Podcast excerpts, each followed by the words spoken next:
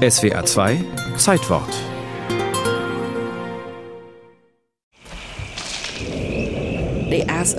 Die Soldaten befahlen uns, den Tempel zu verlassen. Sie sagten, wenn ihr hier drin bleibt, dann werdet ihr getötet. Kim Phuc ist damals neun Jahre alt. Sie lebt in Trang Bang, rund 25 Kilometer nordwestlich von Saigon. Im Frühsommer 1972 verläuft hier die Front. Auf der einen Seite die kommunistische Armee Nordvietnams, auf der anderen die kapitalistischen, von den USA unterstützten Truppen Südvietnams. An jenem 8. Juni 1972 machen sich viele Journalisten von Saigon aus auf den Weg nach Trang Bang. Sie hoffen auf spektakuläre Kriegsfotos. Der britische Journalist Christopher Wayne ist einer von ihnen. Die Kämpfe waren sehr nah. Wir konnten die Granatenexplosionen hören. Und dann weißt du, dass du sehr nah dran bist. Und dann sahen wir das Flugzeug, wie es sich neigte, sehr schnell. Ich drehte meinen Kopf und blickte zum Flugzeug.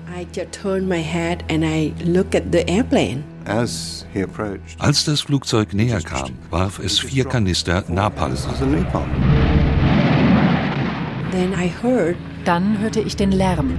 Es war ein Bubub, Bubub. Es war keine große Explosion. Und es war auf einmal überall Feuer um mich herum. I saw the fire everywhere and my clothes just burned off by the fire. Das Feuer verbrannte meine Kleidung und ich sah, dass auch mein linker Arm brannte. Ich versuchte es wegzuwischen, dabei habe ich mir auch die rechte Hand verbrannt. Und ich sah, dass die kleine Kim auf uns zulief. Sie war zusammen mit ihren Brüdern und Schwestern und anderen. Und sie waren absolut still. Daran kann ich mich noch gut erinnern. Es war kein Laut zu hören. Erst als sie uns sahen, begannen sie zu schreien. Alle Kinder begannen zu schreien. Uh, auch der damals 21-jährige vietnamesische Fotograf Nick Ut ist dabei. Er arbeitet für die Nachrichtenagentur Associated Press.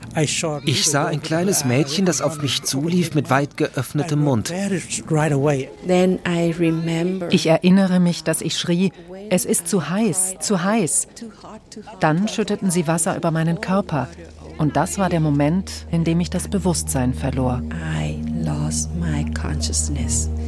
Nick Uth macht das weltberühmte Foto. Danach bringt er Kim Phuc mit schweren Verbrennungen in ein Krankenhaus. Er fährt weiter nach Saigon, um seine Filme entwickeln zu lassen. Ich war ziemlich nervös, denn ich hoffte, ein gutes Foto gemacht zu haben. Einen Tag nach dem Napalm-Bombenangriff der südvietnamesischen Armee erschien das Foto auf der Titelseite der New York Times.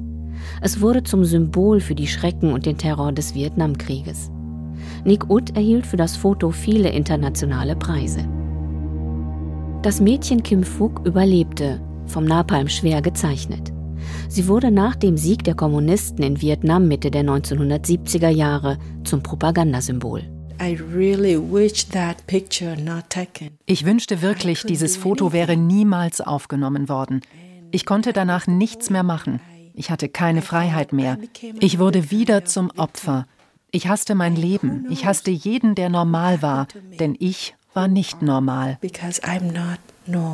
1992 konnte Kim Phuc aus Vietnam nach Kanada flüchten und erhielt dort politisches Asyl. Bis heute leidet sie an den Verbrennungen des Napalm-Angriffes in jenem Frühsommer 1972.